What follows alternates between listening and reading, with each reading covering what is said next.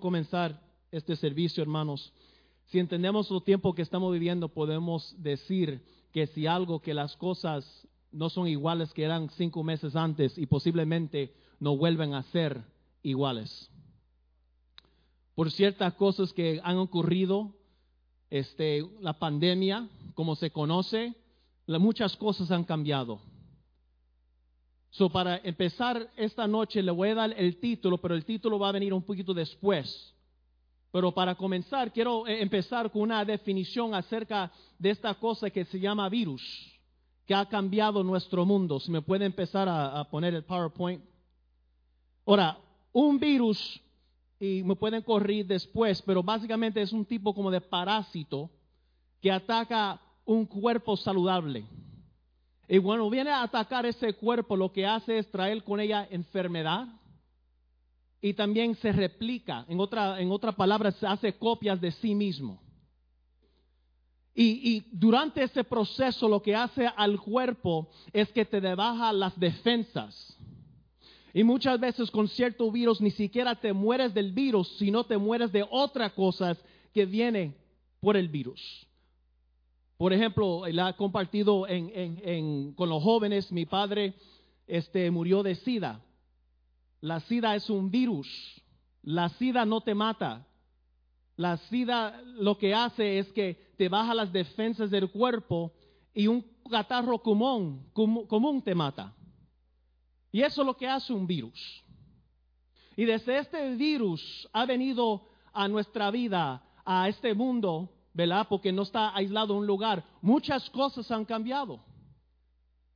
Muchas cosas han cambiado, pero hemos visto de la manera que las personas han respondido.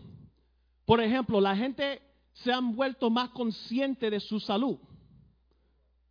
La gente la ve con máscaras ahora porque ahora es mandatorio, pero antes que fuera así, veía a la gente como volviendo con la, con la conciencia de salud, de, de protegerse y también para proteger lo demás, como nosotros estamos haciendo aquí en la iglesia entonces la gente se empezaron a cuidarse más de la, salud, de. Incluso cuando no había máscaras, la gente se engendraban cómo hacer máscaras. ¿Cierto? Ahí tiene una muchacha que sale en internet y se está haciendo una máscara de unos calcetines, de unas medias. Porque cuando empezó todo, tú no podías ordenar máscara por Amazon. No había por ninguna parte. Pero la gente, e-, es impresionante las personas porque se lo engendran. Porque vieron una necesidad y buscaron la manera de cómo arreglar esto. No había máscara, voy a buscar la manera cómo protegerme, cómo proteger mi familia. Incluso empezaron a lavarse las manos más a menudo, ¿cierto? Algunos no se lavan, lavan las manos antes, ahora sí se lo lavan. Y incluso cuando iban de compras, limpiaron el carro. Pasaron wipes por el carro, por todas partes. E incluso cuando ya no se, no se podía encontrar toallitas de esa desinfectante, la gente se engendraban, buscaban en YouTube cómo hacerlas. Así que la gente vieron una necesidad en sus vidas de su salud física y buscaron la manera de responder y cómo adquirir artículos para fabricar máscaras, fabricar cosas de limpieza, para protegerse de este virus. Pero ¿qué pasó después de un par de, meses, un mes en cuarentena? la, gente empezaron a engordarse un poquito. había, este, dijeron en las noticias que había falta de comida y de carne, pero algunos hermanos parece que caía maná en su casa porque llegaron un poquito más saludables. Amén. E, entonces la gente se presentaron con otro problema. No solamente era su salud física en cuanto a agarrar un virus, por ahora era cuestión de su, su, su, salud corporal. ¿Verdad? Porque si uno se deja engordar mucho, eso puede traer problemas también. Uno está en cuarentena, está en la casa sentado 8, 10 horas al día, eso trae problemas. Eso también la gente se engendraron y buscaron la manera cómo arreglar esta situación también. Empezaron a ser más conscientes de lo que estaban comiendo. Empezaron a hacer ejercicio con lo que tenían en la casa. Gloria a Dios si tenía casa con escalera porque subía y bajaba. Y tuve alguno loco ahí, haciendo sentadillas, ahí, ahí viendo el televisor o haciendo los lunges, ahí. Agarraban los muchachos, hacían pesa con los muchachos. La gente se engendraban cómo hacer ejercicio. No podía comprar pesas por internet porque no se encontraban y si se encontraban estaban carísimos. Pero lo que quiero enfatizar es lo impresionante cuando las personas necesitan algo, cuando ven una necesidad en su vida, buscan cómo resolverlo. Incluso, mira ese guapo ahí. Eh, si están viendo por internet, ese es mi hijo. So, ahí no puede comunicar, nos da su resumen y ahí te decimos. Amén. So, incluso cuando no había pan, la gente empezaron a hacer pan en su casa. No sé cuántas veces yo fui a la tienda, no había pan y tampoco había levadura, tampoco había harina, pero todo el mundo, tú levantabas la mañana y la, todas las calles se olía como una panadería.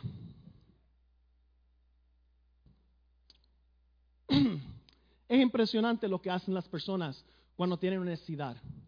Sí, las personas comenzaron a adaptarse de este cambio en cuanto su salud, en cuanto a su cuerpo físico. Pero mi pregunta esta noche, oh, disculpa. Y también las personas se habían vuelto conscientes y cautelosas de lo que dejaban entrar a sus cuerpos y sus hogares.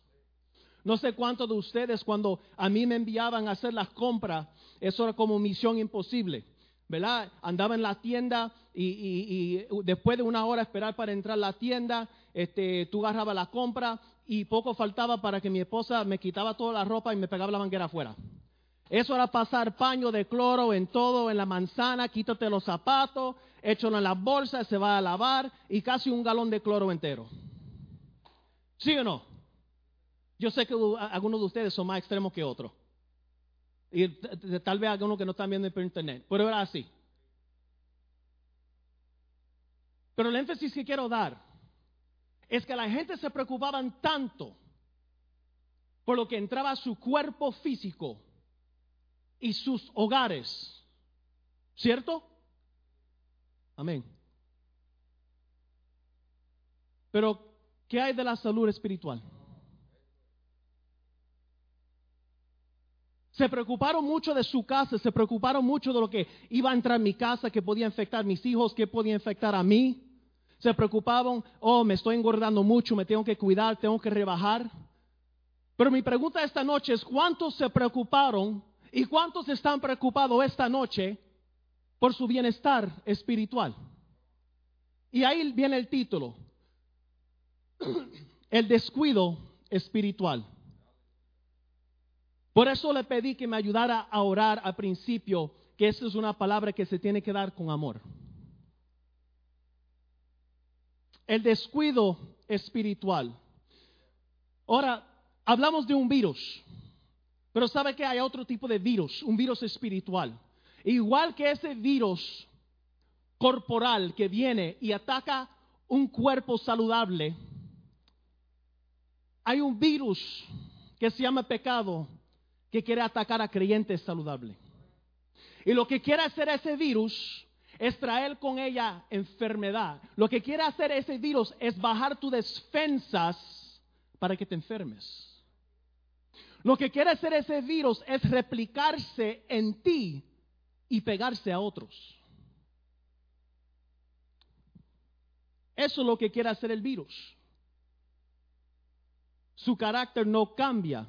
Hace poco se abrieron, empezaron a abrirse algunas cosas, ¿cierto? Empezaron a abrir los restaurantes.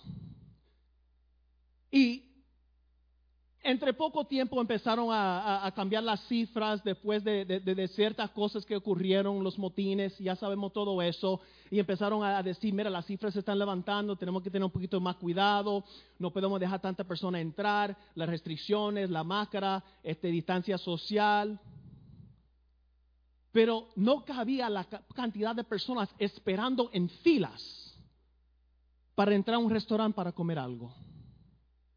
Incluso los negocios se engendraron, ¿verdad? Porque la, mente humana es increíble, porque cuando, cuando quiere algo lo busca.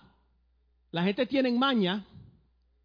Y buscaron, estuvo en la, en la segunda, en el Downtown Long Beach, y hay, hay un carril para bicicleta. Y lo que hicieron fue que extendieron los negocios hacia la calle.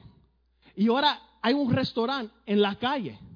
O sea, que la gente buscaron cómo ir a restaurantes.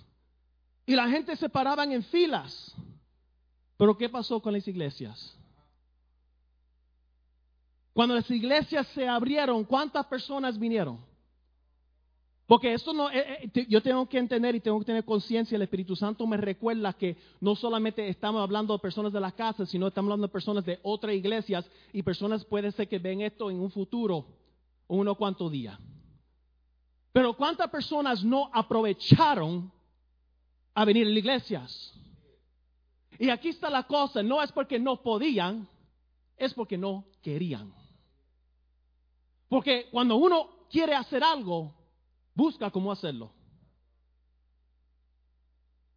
Y si se dijera, es que el pastor o la pastora no vinieron a buscarme, ¿acaso Mickey Mouse te va a tocar la puerta para ir a Niniland? ¿Acaso Ronald McDonald va y te da una invitación para ir a McDonald's comer un cheeseburger? Pero muchos no vinieron porque no querían simplemente. No, tapamos el sol con un dedo, hermanos. Y esto muestra una disminución en el bienestar espiritual de las personas.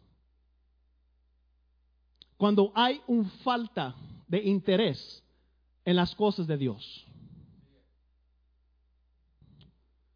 Muchos se ocuparon por su bienestar físico, pero se descuidaron por completo de su bienestar espiritual. Lo abandonaron. Se preocuparon y enfocaron en tanta otra cosa. Tanto de la belleza físico, oh, me está haciendo una lonjita aquí o allá, no quiero enfermarme. Pero mientras tanto su estado espiritual, ¿qué? Menguando, poniéndose enfermizo, débil. Y al igual es peligroso ser perezoso, ¿no? Cuando uno es perezoso, se queda ahí sin moverse, sin hacer nada, eso trae consecuencias físicas. Te forma un coágulos, te hace difícil caminar, te afecta la salud, pero ¿sabes qué? Cuando te vuelves perezoso espiritualmente, trae peores consecuencias. Porque lo que pasa es, lo que pasa en lo espiritual te afecta en lo físico. Le dije que esto no era fácil, hermanos. Ahora, vamos a hablar de la ley de la siembra para entender esto un poquito mejor. Un principio bien sencillo y algunos de los versículos que voy a pasar con ustedes, no me voy a quedar mucho tiempo en ella por cuestión de tiempo y también porque son cosas que ya la iglesia se lo sabe. Pero es importante volver a mencionarla. La ley de la siembra dice en Gálatas 6, 7, 8. No se dejen engañar. Nadie puede burlarse de la justicia de Dios siempre se cosecha lo que se siembra. Los que viven solo para satisfacer los deseos de su propia naturaleza pecaminosa cosecharán de esa naturaleza. Destrucción, muerte, pero los que vivan para agradar el Espíritu, del Espíritu cosecharán vida eterna. Estos son leyes y principios en la palabra de Dios que no podemos cambiar. Y cuando la gente se pasa más tiempo preocupándose y cuidándose de lo físico, dejan de escuchar la transmisión de, la iglesia o están viendo la transmisión están haciendo otra cosa, nomás lo tiene prendido, maybe tal vez para que vean que estoy ahí, le doy un like, pero no están pendientes. Cuando dejan de hacer estudio bíblico en su casa, cuando dejan de orar, aunque no pueden congregar, cuando dejan de hacer cosas, de buscar el rostro de Dios día de noche, cuando dejan de meditar en la palabra y poner a Dios como principio en su vida, entonces la carne como se le sube. Entonces tenemos esto. Cuando se presenta un problema que es espiritual en su naturaleza, respondes carnalmente. Dame volver a repetir eso. Cuando se te presenta un problema espiritual en su naturaleza, respondes canalmente. En otras palabras, cuando tu esposa te sale con algo, tú le respondes en la carne. Porque eso es lo que tienes más dominante. Porque eso es lo que ha sido lo que has estado alimentando más. Cuando empiezas a tener problemas con tus hijos y la primera cosa que quieres hacer es levantar la mano y pegarlos, es porque has sembrado demasiado mucho en tu carne y no suficiente en el espíritu. Empiezas a responder en la carne acerca de todo. Otro problema es que tenemos una, problema que se nos presenta cuando descuidamos espiritualmente este, este dicho. Ahora, este dicho lo dice de otra manera, pero también lo puede decir de esta manera y aplica igual. Y dice, la mente ociosa, en otras palabras, la mente que no está ocupada, es el patio de recreo del diablo. ¿Qué quiere decir eso? Eso quiere decir cuando no te mantienes ocupado, te abres para ataques del enemigo. ¿Cómo me explico? Cuando tú ves que la policía se mete en problemas, tú ves gente en el militar se mete en problemas, es porque tenían demasiado mucho tiempo. ¿Por qué digo eso? Porque tengo experiencia en las dos ramas. Porque los militares es ayudan, están ahí, pero entonces tienen que esperar sin hacer nada. Y si se vuelven ociosos, si no se mantienen ocupados con algo, empiezan a meterse en problemas. Igual que ustedes, igual que nosotros, si no sabemos que es verdad. Miramos el ejemplo que lo he compartido con ustedes, incluso yo creo que la última vez que estuve con ustedes lo compartí, pero es tan importante, impactante el ejemplo, se lo tengo que volver a compartir, el rey David. Segundo de Samuel 11.1, en la primavera, la primavera cuando los reyes este, suelen salir a la guerra, David envió a Joab y al ejército israelita para pelear contra los amonitas. Sin embargo, David se quedó en Jerusalén. Ociedad. ¿Dónde tenía que estar David? A frente a la guerra, frente a la batalla. Pero dijo, no, Joab, tú vaya, tú ve. Entonces el rey no estaba donde tenía que estar y se abrió al ataque del enemigo. Cuando no te mantienes ocupado en las cosas de Dios, te abres al enemigo. Eso no, no, nosotros no somos extremistas en ningún momento de este púlpito, pastor, ni nadie que ha subido aquí, ni que pastor ha permitido. Hablamos siempre de una vida balanceada. No estamos hablando que tú no puedes ver diversión, no estamos hablando que no puedes distracción, pero cuando eso vuelve más importante, cuando eso se vuelve tu único enfoque, aguanta. Porque cuando no te mantienes ocupado, tu mente ocupado con las cosas de Dios, todos los días vienen pensamientos, batallas, porque la batalla está aquí en la mente. Y cuando no los mantienes ocupado, viene la ansiedad, viene el miedo, viene cuanta cosa, cuanta al tamaño del enemigo. Atacar nuestra mente. Porque no nos mantenemos ocupados en las cosas y los asuntos de Dios. ¿Qué es otro resultado? ¿Qué es otro resultado del descuido espiritual? Es que tu corazón se endurece se vuelve insensible. ¿Tú sabes lo que es insensible? insensible es lo peor que hay.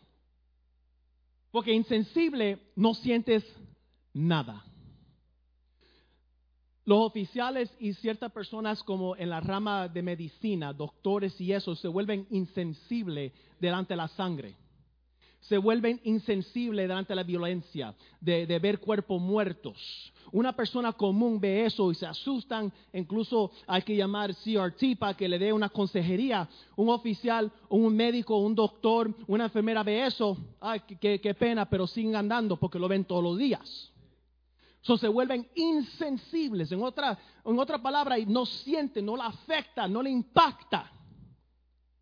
Y cuando nosotros, cuando la iglesia, cuando el cuerpo de Cristo no se cuida espiritualmente, está en peligro que su corazón se endureza contra la voz del Espíritu Santo, que ya no lo puede oír.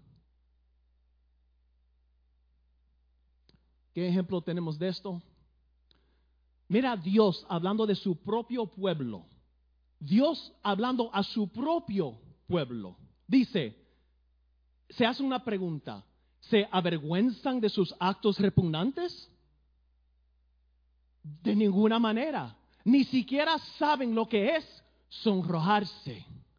¿Saben lo que es sonrojarse, hermanos?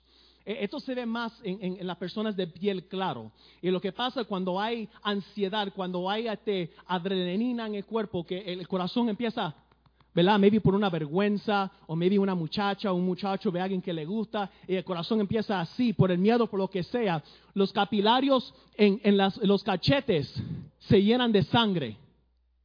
Los capilarios en los cachetes se llenan de sangre. Y como son de piel claro, se ve los cachetes rojizos. Dios dice, mi pueblo ni siquiera hace eso, porque cuando yo le llamo la atención, cuando yo mando mi profeta, cuando yo pongo el pastor, cuando yo pongo el hermano a darle la palabra, no le afecta ya, porque su corazón se ha vuelto duro.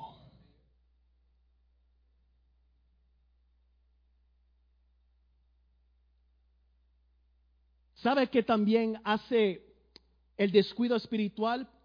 Eh, esta palabra, yo tenía otra palabra y pero no pensaba que era palabra de viernes, pero hoy es viernes, no domingo, lo puedo usar. Te vuelve estúpido. Te vuelve necio el pecado. ¿Sabías eso? Porque te, hace que tú tomas y, que tú haces cosas que normalmente no lo harías. Que pones tu, tu vida en peligro, pones tu salud en peligro, pones tu familia en peligro, pones tu matrimonio en peligro, pones tu trabajo en peligro porque estás vuelto tan insensible a la voz del Espíritu Santo que ahora está dispuesto a tomar riesgos. Es como estar intoxicado. Tú gente, han visto la gente que beban y son completamente opuestos, ¿verdad? Si una persona bien así, bien manso, entonces se vuelven ahí eh, Superman, que van a pelear con todo el mundo. Tú una persona que más recatado, apartado, se vuelven bien amorosos, quieren hacer la fiesta de, hey, el baile para aquí, para allá, porque se le baja la defensa. Y eso es lo que hace el pecado. Te hace necio, te hace que, eh, sin falta de inteligencia, sentido común. Vamos a probar eso con la palabra de Dios. ¿Qué dice la palabra? Proverbios 22.3. El prudente se anticipa el peligro y toma eh, precauciones. En otras palabras, el, el, el, el prudente, la persona que se deja enseñar, la persona que recibe la palabra de Dios y lo aplica a su vida, la persona que viene a la iglesia, escucha lo que dice el pastor, domingo tras domingo, viernes tras viernes, no solamente lo escribe en su libreta, no solamente lo escucha, pero empieza a aplicar esa palabra en su vida. Eso se llama sabiduría. Conocimiento es adquirir información, sabiduría es aplicar esa información adquirido. El prudente ve peligro y se quita del medio pero es simplón, el menso, el necio, el que rechaza disciplina, el que rechaza corrección, avanza a ciegas y sufre las consecuencias. Este era un video y esto está aquí en Estados Unidos, en una parte, no me recuerdo dónde. la muchacha viene caminando y tiene su earpods viendo su teléfono y está caminando. Y va caminando hacia la calle. Y viene este otro muchacho que ustedes ven que les está lanzando, caminando al otro lado. No tiene nada frente a su cara, no tiene nada en sus oídos. Y este muchacho va a cruzar la calle. Cuando esta muchacha pisa así, él lo agarra y lo arranca porque venía un carro. Lo hubiera matado o por lo menos la muchacha hubiera terminado en el hospital con algo quebrado.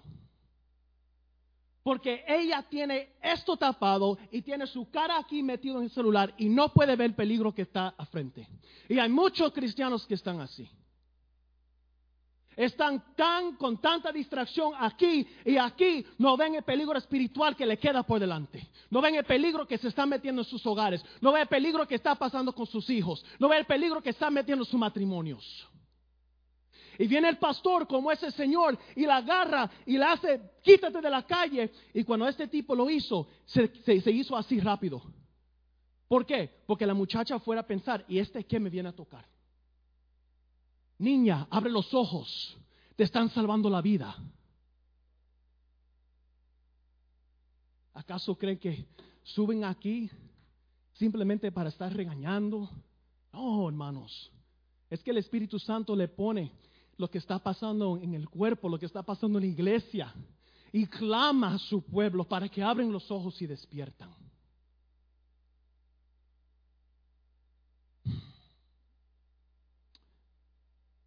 También lo que hace el descuido espiritual es que se enfocan en el placer del momento, en el placer momentaria y no consideran las consecuencias. Te vuelven sensible, se recuerdan, te vuelve el corazón duro. Hace el pecado hace que, que ahora tú vas a tomar unos pasos, vas a tomar decisiones que normalmente no harías. Y ahora también el, descuido espiritual hace que te enfocas solamente en lo ahora. Me llegó los otros días una carta, yo sé que a muchos de ustedes también le llegó, de Toyota. Uh, no había dicho el nombre, ya para qué. Me dan el carro de gratis.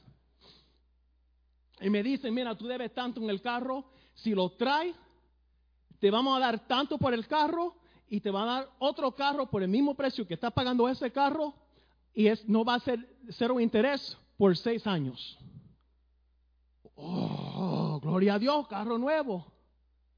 Pero uno se pone a pensar, ¿para qué yo me quiero comprometer pagando un carro nuevo cuando me falta poco para pagar este carro? Pero si llego a estar en la carne, ese mismo día, ¡fua! Y tú me ves aquí con un BMW. No, hermanos. Porque así como funciona la carne, así funciona cuando, cuando uno se descuida espiritualmente, se enfoca en el momento, lo que puedo satisfacerme ahora y no piensa en las consecuencias, no piensa en el futuro. Y tenemos ejemplo también en Proverbios, cuando Salomón, el hombre más sabio, le está hablando a su hijo de la mujer adúltera. Mira lo que dice. Sus sus pies descienden a la muerte, sus pasos conducen derecho a la tumba, pues ella no le interesa en absoluto el camino de la vida. Va tambaleándose por un cenedero torcido y no se da de cuenta. Proverbios 5, 5 a 6. Y, vamos a mirar esto como, como una persona, el empío, una persona no creyente por enfocarse en lo que dice en rojo. Esta persona, esta mujer en particular, porque está hablando de la mujer adúltera, no piensa en el futuro, no piensa en la vida, no está pensando en la vida eterna, no está pensando en las consecuencias de sus acciones más adelante. Lo que está enfocándose en ese placer que puedes obtener en el momento. Así que no piensa en el futuro. Pero vamos a mirar lo que pasa a su víctima y por qué su víctima, el creyente, cayó. Al final gemirás de angustia cuando la enfermedad consuma tu cuerpo. Recuérdate, recuerda, recuerda, recuerda que, que dijimos que el pecado era un virus. Y no solamente te afecta lo espiritual, pero también lo corporal. Algo que se llama STDs, gonorrea, herpes, dirás cuánto odié la disciplina. Si tan solo no hubiera despreciado todas las advertencias, ¿por qué no escuché a mis maestros? ¿Por qué no presté atención a mis instructores? Y el problema aquí no es por falta de enseñanza, es porque lo depreció. Le daban comida y bandeja de oro, banquetes. Ah, esa porquería de ahí, yo quiero un cheeseburger. Oh, sí. Sigue comiendo esa porquería, ve cómo te va. Y así hay muchos. Han caído porque despreciaron la enseñanza. Pero entonces cuando llegan al fondo, todos siempre van a decir lo mismo. ¿Por qué no escuché? Van a llamar a la oficina del pastor con un largo mensaje. Pastor, te quiero decir que gracias por todo lo que tú hiciste por mí. Tú sabes que yo me descuidé, yo causé problemas y que tú siempre fuiste un mentor. Papá, ¿por qué no hiciste caso? Y tuviste que llegar al fondo si ya te estaban dando la advertencia. Pero eso es lo que hace el descuido espiritual, porque eso es lo que estamos hablando esta noche, ¿right? Cuando te empieza a, descuidarse espiritualmente, haces cosas que no tienen sentido. Y maybe alguno de, alguno de ustedes, los que están aquí, no está viendo, maybe ustedes están diciendo, bueno, yo no estoy en esa situación, gloria a Dios, no caiga. Ahora, con todo esto, ¿cuál es la queja de Dios hacia su pueblo? ¿Cuál es la queja de Dios hacia su pueblo, hacia todo, todo lo que estuvimos hablando de descuido espiritual? Mira cómo Dios responde. Jeremías 6 a 10. ¿Quién, ¿A quién puedo anunciar? ¿Quién escuchará cuando yo hable? ¿Tienen sordos los oídos y no pueden oír? Ellos desprecian la palabra del Señor, no quieren escuchar para nada. Hay de ustedes que, la palabra es claro que debemos pedir el don de profecía. Pero hay de ustedes y de nosotros que lo tienen. Porque Dios le dio palabra a sus profetas. Entonces le decía a los profetas, se lo va a dar, pero no te van a escuchar. Señor, pero entonces, ¿por qué, por qué, por qué tengo que ir a dárselo? Ah, como dice siempre el pastor, como saben la palabra, para que no dijeran, para que no digan que no había una, profeta en medio de, de ellos. Y así era el pueblo. Esa era la queja de Dios con su pueblo. ¿A quién, ¿A quién me va a escuchar? Ninguno quiere oír porque nadie quiere escuchar. Y hay muchos así.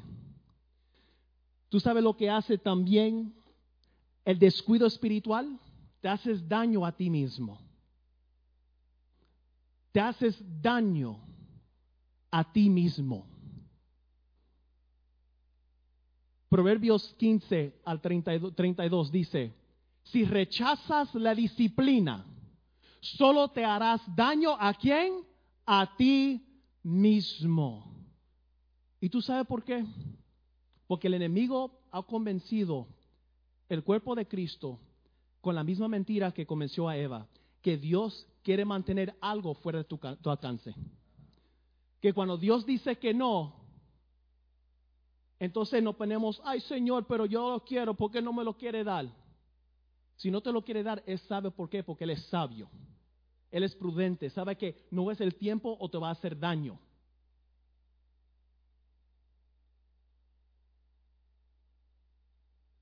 Y haces daño a ti mismo cuando no sigues la disciplina de Dios. Pero si escuchas la corrección, crecerás en entendimiento. Ahora, antes tú y yo, los creyentes que nos están escuchando, los que están aquí, que nos están sintonizando, los que van a ver esto en algún momento, antes teníamos excusa. ¿Sabías? Antes tú y yo teníamos excusa para comportarnos de esa manera. Antes teníamos excusa por, cual descuidarnos por completo de las cosas espirituales, porque espiritualmente antes estábamos muertos. Primero de Pedro 1.14 dice, por lo tanto, viven como hijos obedientes de Dios. Mira cómo dice, no vuelvan atrás a su vieja manera de vivir con el fin de satisfacer sus propios deseos. Antes lo hacían por qué? Por ignorancia. Antes no sabían mejor, antes no sabíamos mejor. Antes, nosotros estamos como esa foto. Antes tú y yo estamos metidos en una cueva. No, no sé cuántos de ustedes, la familia Cueva, eh, Cueva, Cueva. Entonces, no sé cuántos de ustedes han estado en una cueva.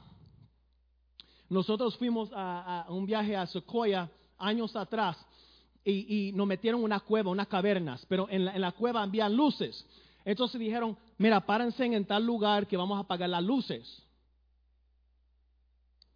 Es que nos estaban diciendo, no se muevan y vamos a quedarnos aquí unos minutos. Y pagaron las luces. Y estaba completamente negro. Y uno dice un minuto, dos minutos, tres minutos, y completamente negro. Entonces volvieron a prender las luces. Y uno se queda, espérate, yo no entiendo porque cuando yo pongo la luz en la casa y me quedo tranquilo así un ratito, mis ojos se acostumbran. Y es porque está entrando alguna luz de alguna parte. La luna, las estrellas, es que en una cueva profundo no hay luz. No hay nada para que tus ojos se pueden acostumbrar. Y antes tú y yo, cuando caminábamos así, chocando con todo, teníamos excusa porque éramos ciegos pero ya no. Ve, porque una vez que tú sales la luz, duele. Pero entonces tus ojos se acostumbran y los ojos quieren más luz. Incluso cuando tú regresas a la cueva, cuando tú regresas a la oscuridad, ¿qué pasa? ¿Qué pasa cuando hay un día soleado y tú sales de adentro para afuera? Ve como puntitos. Porque la luz está ahí todavía. Pero el peligro de entrar es que pasar el tiempo te vuelves a acostumbrar a la oscuridad. Antes teníamos excusa, ya no. Ya nuestros ojos han sido abiertos. La palabra de Dios dice que si el ojo es oscuro, cuán oscuro es la oscuridad en ustedes, porque el ojo es la lámpara del cuerpo. Tenemos que mantener la luz en nuestra vista. Antes teníamos excusa, ya no tenemos excusa. ¿Y cuál es la frustración de Dios con todo esto? ¿Cómo piensa Dios el descuido espiritual. Eso es lo que piensa. Sofonías 3, 6 a 7. Sofonías es un libro un menos profeta. Profeta menor, disculpa. Y dice así. Yo he aniquilado a muchas naciones y he devastado las murallas y los torres de sus fortalezas las calles que ahora están desiertas, sus ciudades quedan en ruinas, silenciosas. No quedó nadie con vida, ni siquiera uno. Para ahí. Mira lo que Dios está diciendo.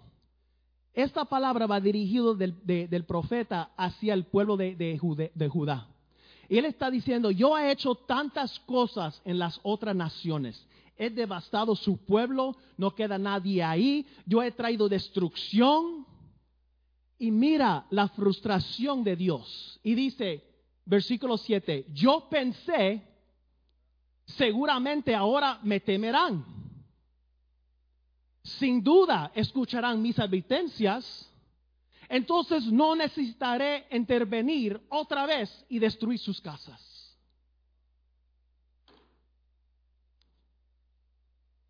Dios está diciendo al pueblo, a su pueblo, yo hice toda esta destrucción, yo hice todas estas cosas a las otras naciones. Y seguramente yo pensé que mi pueblo iban a tener suficiente sentido común a ver todo lo que estaba pasando a su alrededor y fueron a reaccionar. Pero no fue así. Y hoy en día sigue igual seguramente ahora me temerán. Sin duda escucharán mis advertencias. COVID-19, cuarentena. Ok. Seguramente ahora me temerán. Sin duda escucharán mis advertencias. Pérdida del trabajo. El mercado se está cayendo. Vamos hacia adelante a un nuevo orden mundial de repente ahora no hay suficiente cambio, no hay suficiente menudos. Y Dios dice, seguramente ahora se van a despertar, seguramente mi pueblo se va a dar cuenta. Que, las cosas están llegando al tiempo final. Seguramente van a decidir a tomar su relación conmigo en serio. Seguramente me van a poner a mí como la primera cosa en su vida. No pasó. Seguramente ahora me temerán, sin duda escucharán mis advertencias. Justo después de la cuarentena, motines. Por todo el país, por todo el mundo, en otros países. Caos. Seguramente ahora mi iglesia se despertará. Seguramente ahora cuando las puertas de la iglesia abren, aunque el pastor diga solamente venga cierta cantidad, habrían tantas personas aquí que tuviéramos que hacer el servicio afuera. Yo estoy seguro que hubieran llegado tantas personas, créeme que hubiéramos tenido servicio en el parking. Pero no fue así. Ok. Seguramente ahora me temerán, sin duda escucharán mis advertencias cuando gritan quita las estatuas de Jesús. No es que si Jesús es blanco, hermano, es que quieren quitar Jesús de la ecuación por completo. Seguramente ahora me van a escuchar. No. Seguramente ahora me temerán, sin duda escucharán mis advertencias cuando empiecen a quemar las iglesias. No. Seguramente ahora me temerán, sin duda escucharán mis advertencias cuando empiezan a quemar la palabra de Dios. No. Porque se han descuidado tanto espiritualmente. No le afecta. Es como si ha visto alguna vez cuando caiga agua sobre, sobre la espalda de un pato, rebota, no penetra. Y así es como esta noticia le rebota a muchos cristianos que se han descuidado espiritualmente.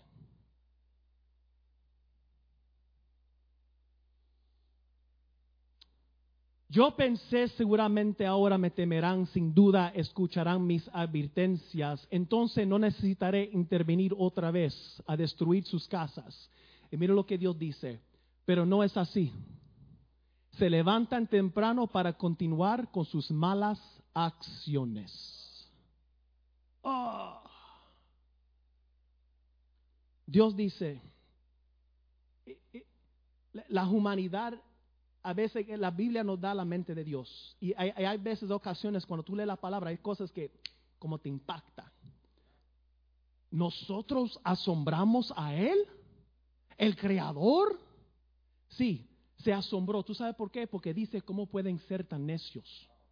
¿Cómo pueden ser tan ciegos? ¿Cómo pueden ser tan duro de corazón que ven todas estas cosas pasando a su alrededor y todavía están haciendo que su cuerpo físico más importante, que si la enfermedad, que si esto, que si dinero más importante de que poner su casa en orden.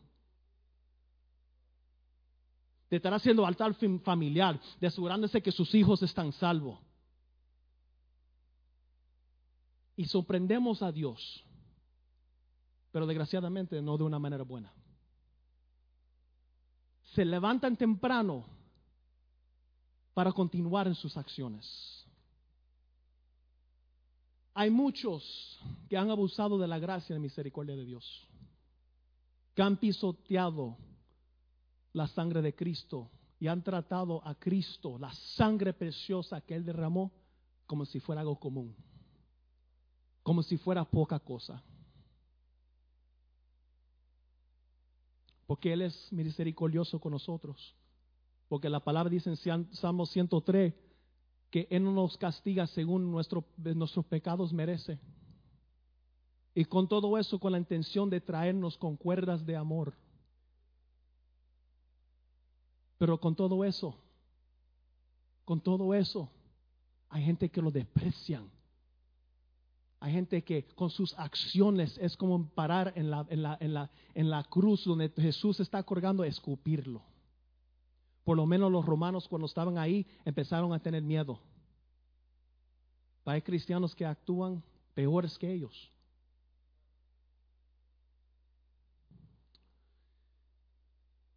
Romanos 6, 1 al 2 dice, ahora bien, ahora bien, ¿deberíamos seguir pecando para que Dios nos muestra más y más de su gracia maravillosa? Por supuesto que no. Nosotros hemos muerto al pecado. entonces ¿cómo es posible que sigamos viviendo en el pecado? Hay muchas personas creyentes, no estamos hablando de personas que no han aceptado al Señor Jesucristo. Este, esta palabra es para el pueblo de Dios. Esta palabra es para el pueblo de Dios.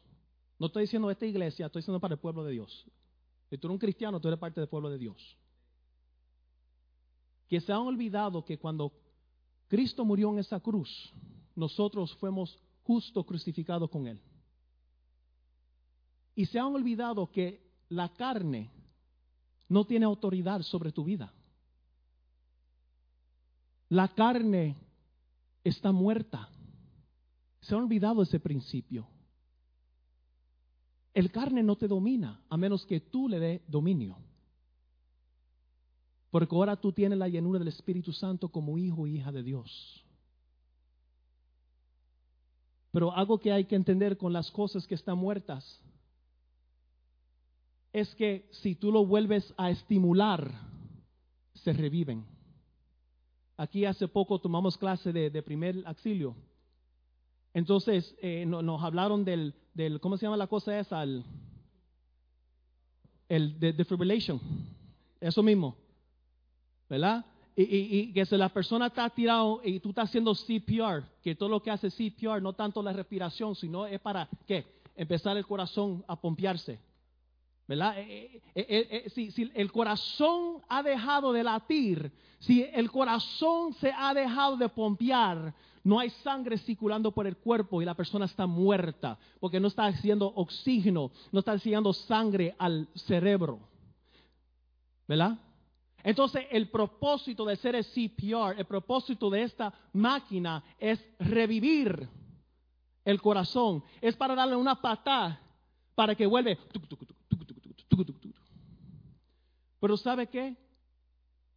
Cuando nosotros empezamos a estimular el pecado, en otras palabras, cuando empezamos a coquetear con el pecado, es como el corazón muerto, entonces lo está dando vida otra vez. Y empieza.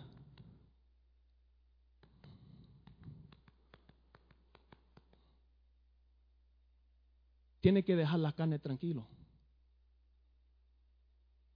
Pero hay demasiadas distracciones, hay demasiadas cosas para envolvernos. Pero no lo volvemos lo que importa en la cosa de Dios. Se estimula la carne y la carne se vuelve vivo. Entonces terminamos lo que hablamos al principio, que la carne es más dominante y el espíritu menguando enfermo. Es hora de despertar y recordar, hermanos, y darnos de cuenta que estamos en los últimos tiempos.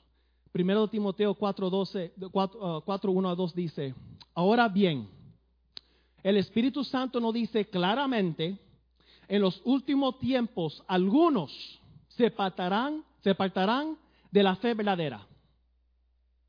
Seguirán espíritus engañosos, enseñanzas que provienen de demonios, y estas personas son hipócritas, se me fue la, ok, aquí está, son hipócritas y mentirosas y no, y tienen la conciencia muerta. Ahora, e, e, en primero de Juan 2.19 por ahí, Juan aclara y ahí se puede batallar los pensamientos que estas personas que se apartaron, Juan dice, Juan, el apóstol Juan, dice que si, si se apartaron de nosotros es que realmente nunca eran de nosotros. ¿Me están siguiendo? Entonces, e, escucha esto, escucha esto.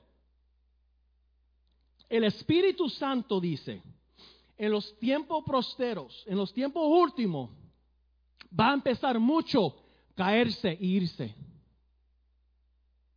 Es como cuando tú agarras un árbol fuerte y empiezas a maquiar y el fruto que está bien agarrado se mantiene ahí, pero esa frutita que estaba floja se cae para el piso. Dios está jamaqueando el árbol. Y hay mucha fruta podrida que se está cayendo, se está desprendiendo del árbol. Pero nos estamos dando cuenta que otro fruto que había escondido.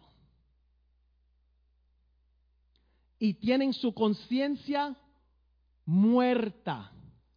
No pueden percibir, no tienen discernimiento, no pueden escuchar la voz del Espíritu Santo y su conciencia está muerta por su pecado habitual.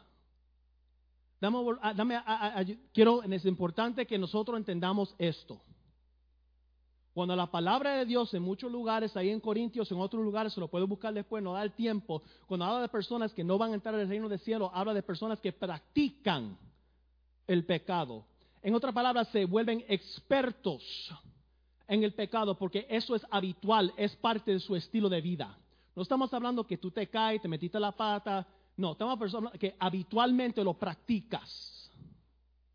Diariamente te vuelves experto en lo que haces. E, y, por causa de eso su conciencia está muerto. Y aquí está el problema, porque estamos hablando, te dije que esta palabra era para el pueblo de Dios. Llevan a otros con ellos. Si fueran ellos solos, pero se va uno y se van como cinco días o veinte con él o con ella. ¿Por qué? Porque son como este animalito que está aquí. Este animal se llama un lemming. Busqué en el diccionario, discúlpame, yo no encuentro ningún otro español. Dice, lemming es un lemming. Google no me da ningún otro nombre. No estoy diciendo de manos de la iglesia con animales, estoy haciendo una comparación. Este animal tiene un instinto. Es un mamífero de, Noruega que es impulsado por fuertes impulsos biológicos. Y lo que pasa con este animalito es que cuando empiezan a, multiplicarse tantas, hay como un switch que se prende en su mente y, dice, me tengo que ir de aquí y tengo que ir a otro lugar porque hay demasiado mucho. Y este animal se conoce, maybe lo han visto antes, que si hay una cuesta, se va y se tira de la cuesta. Porque el impulso es tan fuerte que lo empuja a huir. Pero lo que pasa es, no se va él solo. Si uno se prende, otros se prenden con él. Y todos empiezan a tirarse de risco.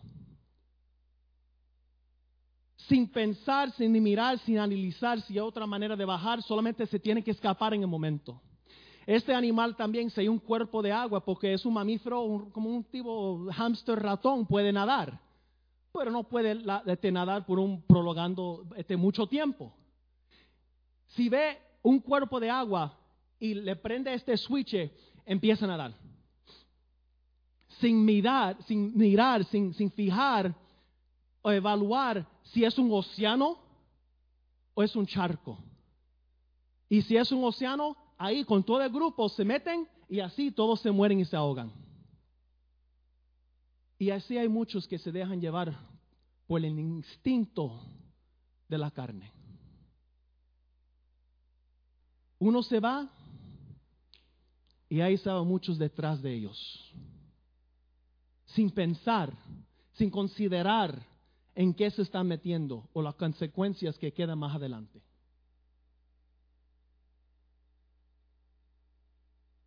Porque no se fijan y no se dan de cuenta el efecto que ellos tienen en la vida de otras personas. Esto lo compartimos con los jóvenes hace poco.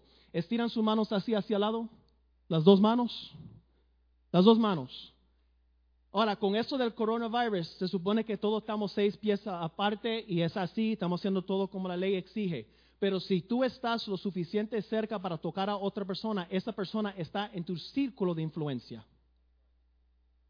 En otras palabras, lo que tú haces o no haces va a afectar a esa persona que está alrededor tuyo. Pero la gente no mide en eso, porque el pecado te hace, el descuido espiritual te hace enfocarte en ti solamente y no lo demás, ni las consecuencias, ni lo aquellos que se van a afectar. Y cuando Dios no es la prioridad en su vida, tampoco lo será en la vida de sus hijos. Dame volver a repetir eso. Yo sé que alguien está viendo que tiene que escuchar esto. Cuando Dios no es prioridad en tu vida, no te quejes cuando no es prioridad en la vida de tus hijos. Cuando Dios, hombres, no es prioridad en nuestra vida, no nos quejamos. cuando nuestras esposas se empiecen a desviar o nuestros hijos. Madres solteras, cuando Dios no es prioridad en tu vida, no te sorprendes cuando de repente tus hijos no quieren saber nada de Dios, porque no le estás dando el ejemplo. Cuando tú envías a tus hijos para la iglesia y tú te quedes en la casa.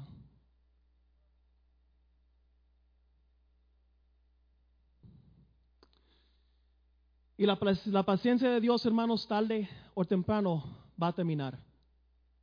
Porque voy a decirte, Dios es un Dios justo, Dios es un Dios lento para la ira, Dios es un Dios lleno de misericordia. Pero ojos acá, no hacemos de Dios y no fabricamos de Dios o no, no imaginamos Dios algo que no es. Dios es un fuego consumidor. Dios es celoso por su nombre por el honor de su nombre. ¿O acaso se, se olvidan cuando Ananías y Zafira mintieron simplemente por dar una cantidad de dinero?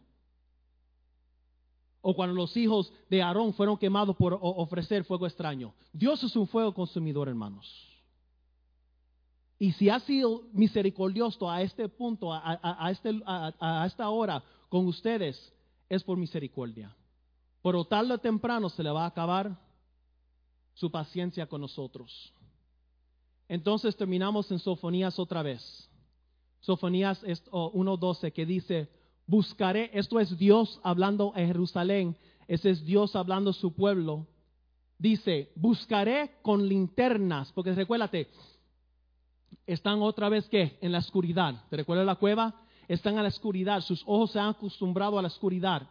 Y Dios dice, buscaré con linternas en los rincones más oscuros de Jerusalén Dios hablando eh, de su propio pueblo.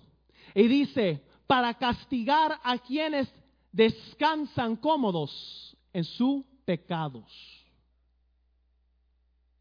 Dios viene con una linterna para buscar en la oscuridad aquellos que están tan cómodos en su pecado, están ahí en la oscuridad que dicen, piensan que el Señor no les hará nada, ni bueno ni malo.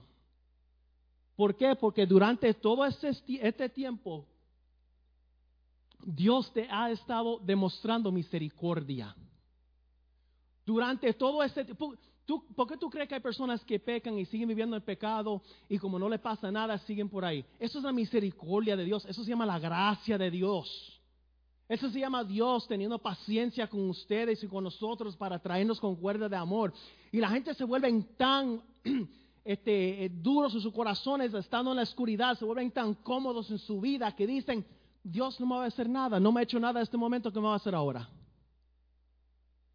Hermanos, pero yo estoy aquí esta noche para decirte que no eso no es el caso. Porque tarde o temprano se va a acabar la paciencia de Dios con ustedes. Y dice, para castigar a quienes descansan como sus pecados porque pensaron, Dios no lo va a hacer nada. Dios no nos va a hacer nada. Hermano, ¿por qué tú pusiste una lata de pintura ahí? ¿Quién tiene una lata de pintura así en su casa? Amén. Yo sé que aquí en la iglesia había una cuanta.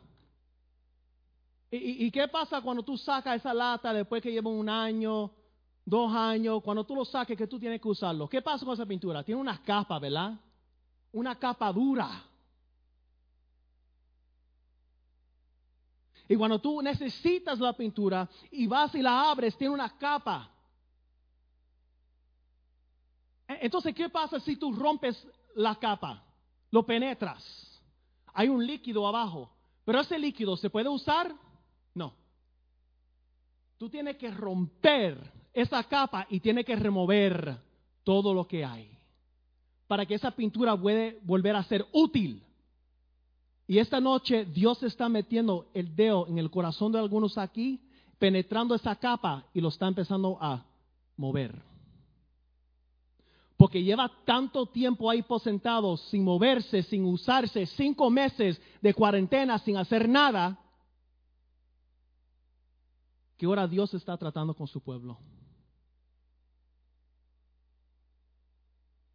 Pero otra cosa que pasa con la pintura, si se queda demasiado mucho tiempo, por lo más que penetras y por lo más que muevas, no sirve. Hay que agarrarlo a tiempo. A tiempo. A tiempo.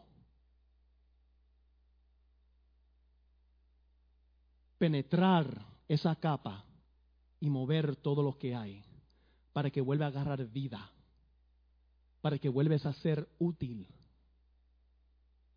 Pero hermano, no entiendes, estamos en cuarentena, ¿qué puedo hacer yo? Maestras, maestros, ustedes pueden empezar a preparar planes para cuando la iglesia vuelva a abrir. Músicos pueden empezar a escribir nuevas canciones lleno del poder del Espíritu Santo.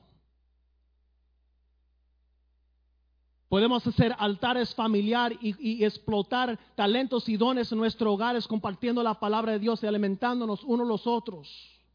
Podemos cantar holocausto y, y cantar alabanza al Señor en nuestros hogares. Hay cosas que podemos ir haciendo. Pero la palabra de Dios dice que el pueblo perece por falta de visión. Y hay que tener la visión que si Dios permite en su misericordia, estaremos, vamos a estar aquí otra vez. Y hay que irnos preparándonos, estudiando, escudriñando la palabra.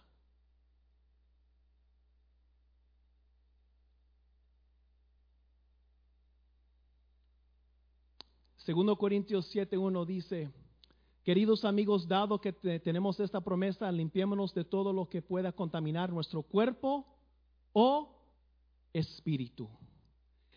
Y preocuparnos, preocupemos alcanzar una completa santidad porque tememos a Dios. Pablo le escribe a, su, a la iglesia, le dice, hermanos, no solamente se tiene que preocupar, de mantenerse puro físicamente, sino tiene que empezar a preocuparse por limpiarse espiritualmente. Esto tiene que ser la, preocupación del pueblo. Y esto es una santificación progresiva. Eso quiere decir que vamos de paso a paso santificándonos más y más con lavándonos con la palabra de Dios. Estamos aquí llegando al final. Pablo dice esto, Hechos 24, 16, siguiendo esa misma línea de lo que escribió la iglesia de Corintios, que hay que purificarnos este, espiritual y físicamente. Pablo dice esto.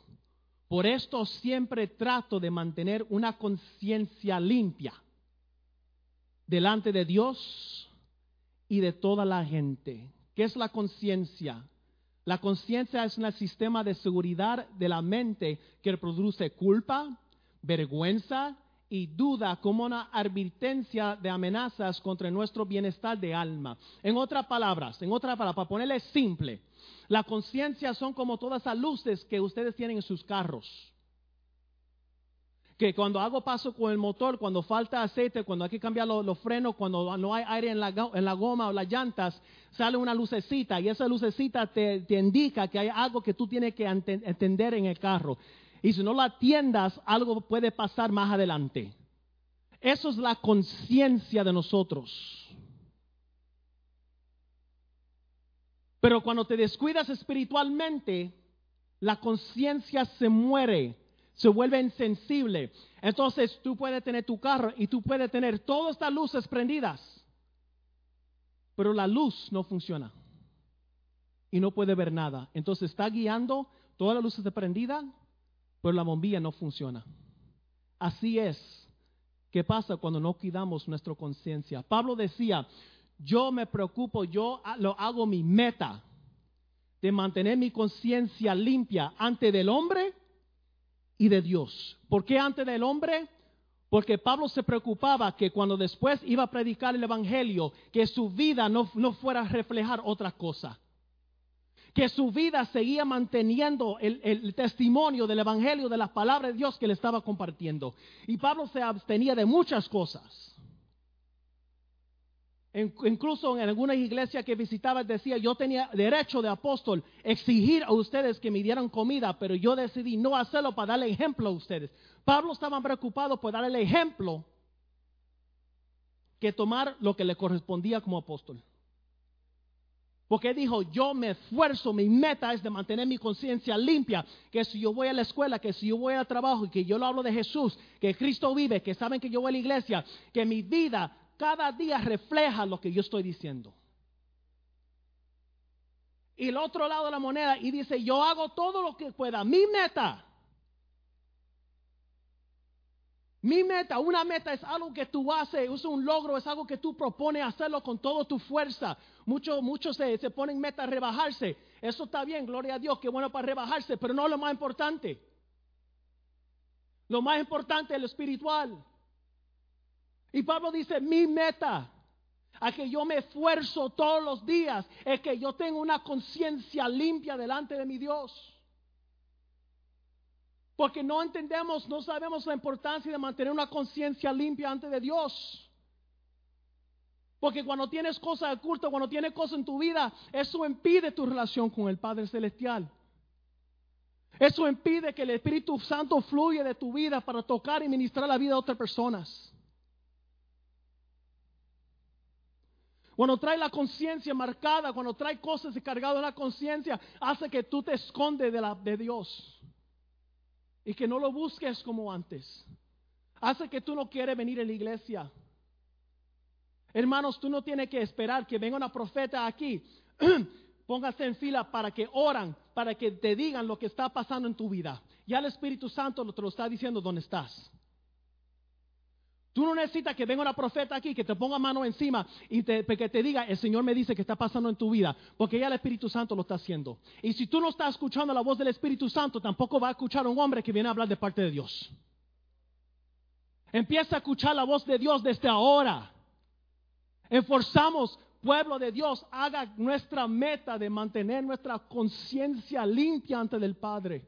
Mantente cuentas cortas con Dios. Si te metes la pata, pídele perdón. Dios es lleno de misericordia, Él no va a perdonar. Pero cuando cargamos cosas nos separamos de Él. Nos ponemos nuestra vida en peligro. Y no solamente eso, ponemos la vida de otros en peligro que nos rodea.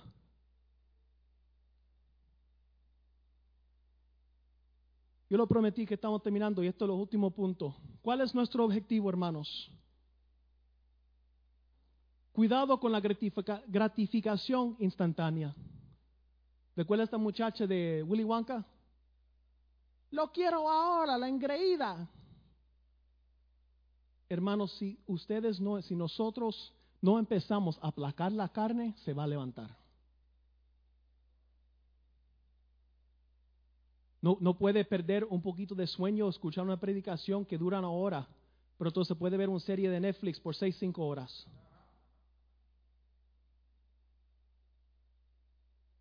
Pero no aguanta.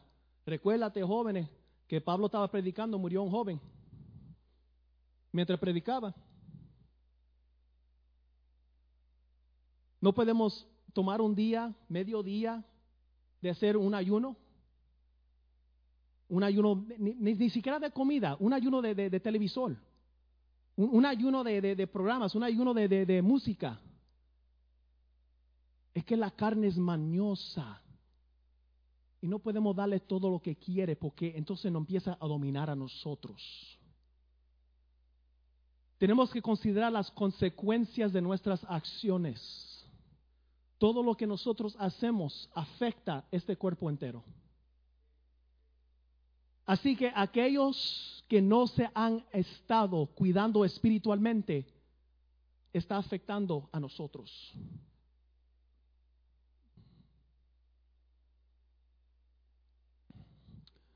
Guarda celosamente de tu comunión y relación con Dios. Yo he visto muchachas y muchachos que van agarrados de la mano y tiene la muchacha así y, está mirando a todos lados que nadie me mire, nadie, que nadie me mire a la mujer. ¿Qué pasa? What you, looking at? This is my woman. ¿Por qué no somos nosotros no somos así de celosos con nuestra relación con Dios? Que tú te vienes a meter conmigo y Dios, no. Uh mi relación con mi padre es más importante que esta porquería.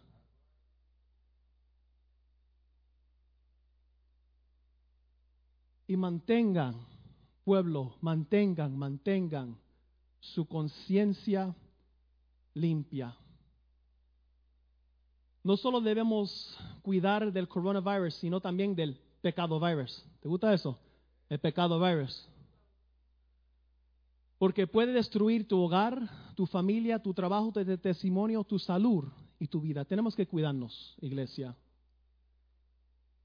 Hemos sido muy cautelosos con los servicios. Pastor ha tenido mucho cuidado. Yo sé que muchas personas no estoy haciendo de poca cosa esta enfermedad. Créelo o no, nos ha afectado a todos. Pero igual que hemos tomado las precauciones de cuidarnos de lo que entra en nuestro hogar, sino que entra en nuestros cuerpos, así con más aún debemos tener cuidado lo que entra en nuestros hogares y nuestra mente y nuestros ojos y cuidarnos espiritualmente. Y con esto termino. Mira por dónde caminan. Cuidado con quién se juntan. Miran cómo usa el tiempo que tienen fuera de la iglesia y sean sabios. Y no se descuidan de su vida espiritual. Dios me lo bendiga.